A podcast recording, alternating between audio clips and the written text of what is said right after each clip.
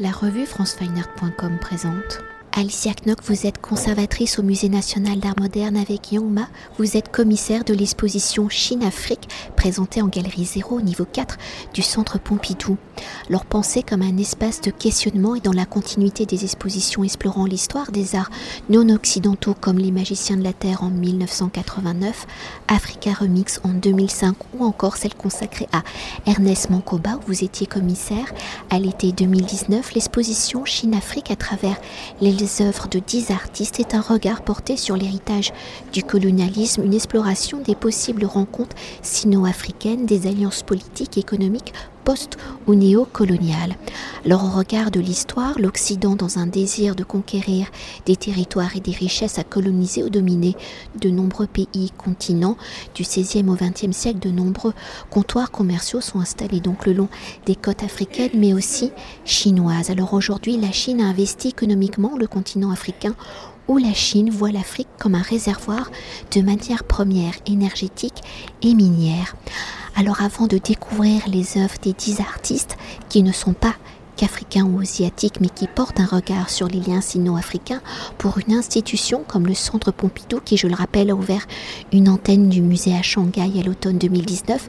Quelles ont été les réflexions et les enjeux du Musée national d'art moderne pour faire dialoguer deux cultures, deux zones géographiques qui, au premier abord, semblent très éloignées, mais où l'histoire passée et présente nous révèle le contraire. Oui, en effet, le, projet en fait de l'exposition est né euh,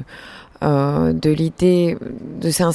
de, dans la continuité euh, du travail que, que, nous faisons et notamment au sein du service de la création contemporaine et prospective avec la présence de Yuma depuis plusieurs années euh, et Christine Massel bien sûr qui travaille euh, sur euh, le Moyen-Orient depuis longtemps. Et comment euh, comment inscrire effectivement des zones géographiques qui ont souvent été absentes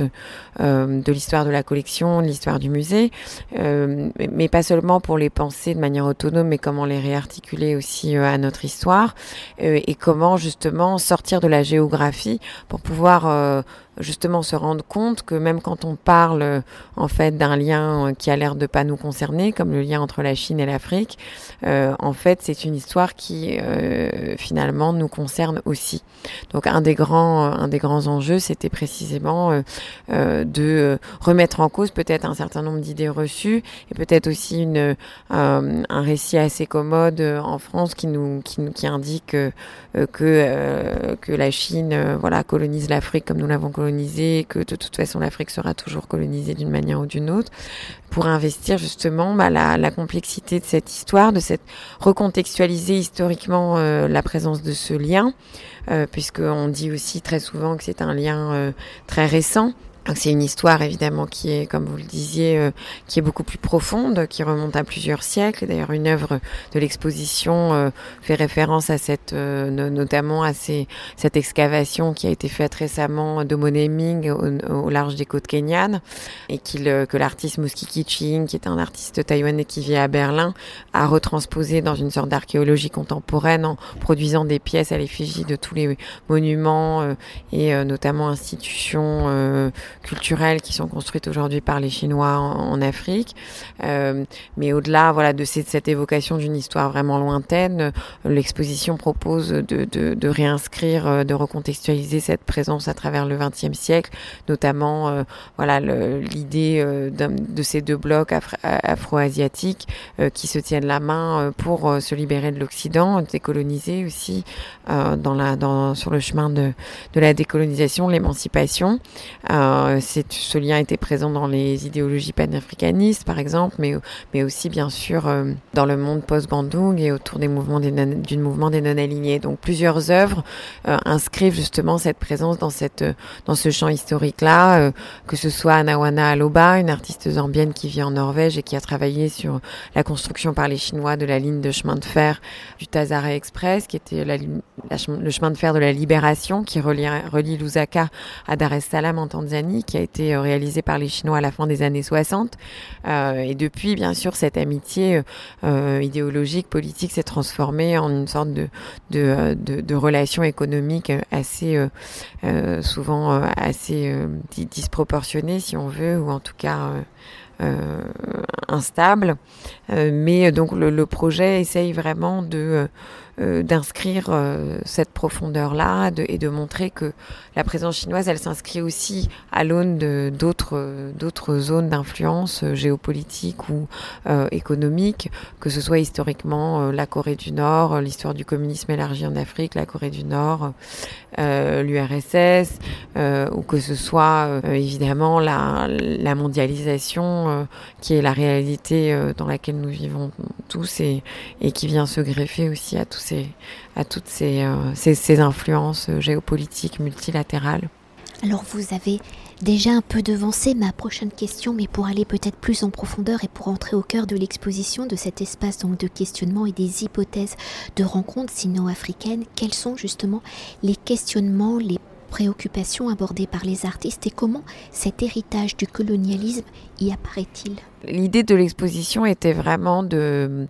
de, poser beaucoup de questions, justement de déconstruire. C'est pour ça que Chine-Afrique, c'est évidemment euh, le mot valise euh, qui euh, avale tous, les, tous les clichés qu'on sait. Mais l'idée, c'était vraiment justement que cette exposition, à travers, de manière modeste hein, et non exhaustive, mais dessine comme ça des, des, horizons critiques extrêmement ouverts et, et, montre la complexité de cette présence-là, d'une présence qui n'est souvent pas vraiment écrite, qui, qui s'inscrit maintenant euh, dans l'histoire, donc qui pose des questions de mémoire euh, collective, euh, évidemment de, de, trajectoire individuelle aussi, quand on sait qu'il y a une commune, il y a souvent des communautés mixtes maintenant qui aussi grandissent sans être vraiment intégrées par, par, par toujours aux sociétés dans lesquelles ils, vivent. donc le, projet essaye de, de, de, dessiner comme ça des enchâssements de, de complexité, si, si on veut. Euh, pour justement voilà ancrer, ancrer le, le, ce lien dans, dans l'histoire, euh, montrer quelles, sont les problématiques qui se posent au présent et quel, quel futur euh, construire ensemble et qu'est-ce que voilà quels sont les récits à négocier pour que pour pour vivre ensemble, pour se penser ensemble, au-delà justement de du, du, juste du lien idéologique et, et politique. Quelle est la réalité de ce lien un plan humain. Euh, quelles sont euh, même les, villes qui, peuvent se dessiner, euh, les, empreintes dans la ville, l'urbanisme, les trajectoires. Enfin, il y a beaucoup de choses à, esquisser. Et, effectivement, le, le, projet essaye tout aussi bien de montrer comment la Chine et l'Afrique peuvent se tenir la main pour se dégager euh, de l'Occident. Euh, l'extrait du film de Marie Voignier que Marie Voignier a tourné à Guangzhou, cette ville où la présence euh, africaine est, très présente, puisque il y a un quartier dédié qui s'appelle Chocolate City, d'ailleurs une, une, terminologie assez raciste, et où l'artiste donc Marie a suivi pendant deux ans et demi des commerçantes camerounaises qui faisaient l'aller-retour entre le Cameroun et la Chine ou alors qui était installé euh, en Chine. Et l'extrait qu'elle a choisi de, son film euh, parle de l'original et de la copie. En fait, c'est une commerçante qui parle du d'un sac Chanel et elle dit mais au fond, euh, qui peut dire quel est l'original et quelle est la copie, qui est peut-être une manière de dire que finalement cette question du copyright c'est peut-être le problème de l'Occident, mais que de son point de vue et peut-être c'est là où elle arrive à faire du commerce avec les Chinois, c'est plutôt la mise en abîme de ces copies, de comment s'approprier les choses, de comment elles circulent, euh, qui, est vraiment en jeu. Euh, donc, euh, donc c'est comprendre comment ce lien peut être parfois effectif ou parfois, évidemment, poser des problèmes et nécessite une négociation qui est parfois plus ou moins effective. D'ailleurs, peut-être pour faire un écho, une réponse au film de Marie Voignier, il y a aussi le film de Wang Bing. Tout à fait. Donc on a pensé effectivement euh, ces deux œuvres en miroir, puisque euh, Wang Bing a tourné un film euh, autour d'un migrant nigérian à Guangzhou, donc dans la même ville, et ensuite l'a suivi au Nigeria à Lagos. Et donc on a souhaité, donc il travaille, il avait travaillé sur une version double aussi, qui, qui, montrera sans doute plus tard, mais on a vraiment essayé de créer une situation de miroir dans l'exposition pour que euh, les gens puissent voir à la fois euh, la Camerounaise à Guangzhou du côté de Marie et le migrant nigérian de retour dans son pays, au Nigeria, du côté de Wangbing. Alors peut-être pour évoquer la matérialité des questionnements soulevés par les artistes, leur réponse étant donc une œuvre, une écriture singulière plaçant ainsi leur récit entre réel et imaginaire, peut-on s'attarder sur la matérialité de ces œuvres? Alors si l'image, qu'elle soit donc photographique ou filmique, est très présente, comment vient-elle justement interroger les relations sino-africaines? Alors le, projet est un projet plutôt conceptuel, donc d'une certaine manière, euh, mais je pense que c'est aussi, euh, en fait, quand on travaille sur des contextes ou sur des histoires euh, comme celle-là, je pense que la question de la matérialité, justement, on s'en dégage un peu pour favoriser en fait euh, les possibilités, euh, la manière dont, comment déplacer des œuvres, qu'est-ce que ça signifie, euh, comment trouver la bonne stratégie justement pour pour parler de, de, ces continuités, de ces circulations. Donc je dirais que l'exposition insiste plutôt sur des dispositifs conceptuels que sur une matérialité donnée. Mais, mais après, évidemment, chaque artiste donne des réponses visuelles très différentes, que ce soit le langage photographique de François-Xavier Gebré, qui a photographié la piscine olympique de Bamako, qui avait été construite par l'URSS à la fin des années 60 pour des Jeux africains qui n'ont pas eu lieu, qui est tombé en ruine et qui a été par les Chinois. Et François-Xavier s'intéresse beaucoup à l'image fantôme, euh, un, état de suspension de l'image entre une, une, une, une, architecture en construction ou en destruction, ce qui évidemment euh, est assez euh, intéressant quand on pense aux constructions chinoises, dont on ne sait effectivement pas exactement quel sera leur statut, quelle est la durée de vie des architectures qui sont construites, que ce soit le travail de Binaldir Khan, qui est un artiste angolais qui lui